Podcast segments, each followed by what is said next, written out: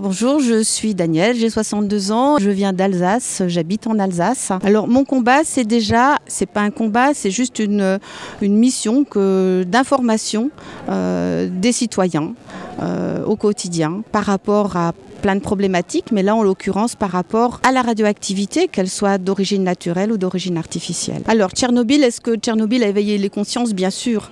On s'est rendu compte qu'un accident nucléaire était possible. Il y avait déjà eu d'autres accidents avant Tchernobyl qui n'avaient pas été médiatisés, notamment à Mayak en 1957, c'était l'explosion de déchets radioactifs. La CIA le savait, mais bon, le reste du monde pas. Il y a eu en 1957 aussi euh, un problème sur un réacteur euh, à Sellafield euh, en Angleterre qui a largement contaminé.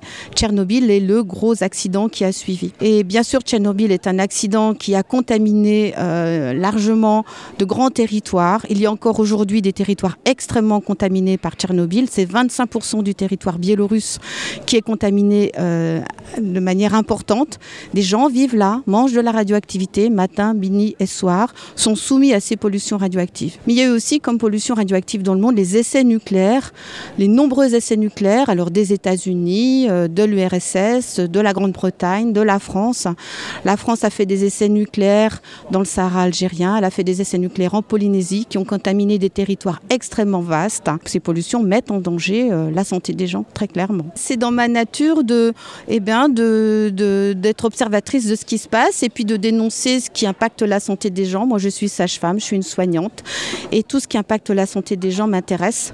Donc, euh, quelles que soient les pollutions, que ce soit les pollutions chimiques, les pollutions radioactives, mon combat, bien sûr, c'est tourné davantage vers les pollutions radioactives, mais euh, la est justement un laboratoire qui met en évidence ces pollutions. Donc je concentre toute mon énergie justement à aider cette association pour que ce laboratoire continue à faire ce travail d'alerte, de mesure de radioactivité, d'analyse critique aussi de toute la réglementation qui concerne la radioactivité et la radioprotection.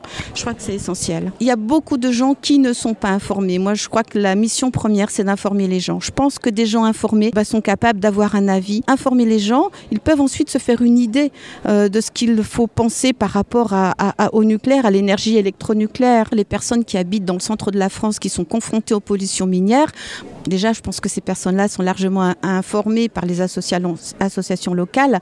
Mais effectivement, avec un compteur GGR, si on se promène dans le centre de la France, on peut trouver des pollutions radioactives très facilement. Avec les stériles miniers, en France, on a remblayé des parkings, des campings, des aires de jeux pour enfants. On a même construit des maisons sur des stériles radioactifs. Ça veut dire quoi? Ça veut dire qu'il y a de l'uranium sous la maison, en quantité certes faible, mais ça génère des quantités de radon importantes dans la maison. Et le radon est un gaz radioactif naturel, mais qui tue. Qui tue au bas mot 3000 personnes par an en France. Donc des personnes qui ne sont pas ni euh, fumeuses, ni exposées au tabac des autres.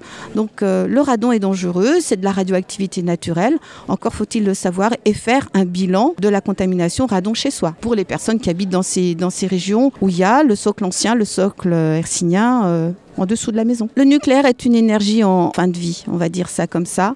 Le parc nucléaire est vieillissant. Euh, L'EPR a montré, enfin tout, ce qui se passe autour de l'EPR maintenant avec les retards, avec les surcoûts, avec les malfaçons qui sont mises en évidence et qui sont graves. Le nucléaire est en fin de vie. Hein. On est un pays qui s'acharne avec cette, cette, production électrique. Euh, C'est fort dommage. Beaucoup d'argent est consacré justement à cela plutôt que d'être consacré au développement des énergies renouvelable. Alors, Monsieur le Président, je m'appelle Daniel, je suis bénévole à la CRIRAD, qui est une association indépendante justement de l'État et des partis politiques, et qui euh, est une association lanceur d'alerte par rapport à toutes les pollutions générées par l'industrie nucléaire. Et Monsieur le Président, je vous demande d'arrêter cette production d'électricité avec le nucléaire. C'est dangereux, ça met la population en danger. La population française n'a pas choisi le nucléaire, c'est le choix à l'époque du gouvernement successifs, mais aussi de directeurs d'EDF, sans consultation de la population. Il s'agit là de respecter la volonté des gens de sortir de nucléaire et je vous demande de le faire.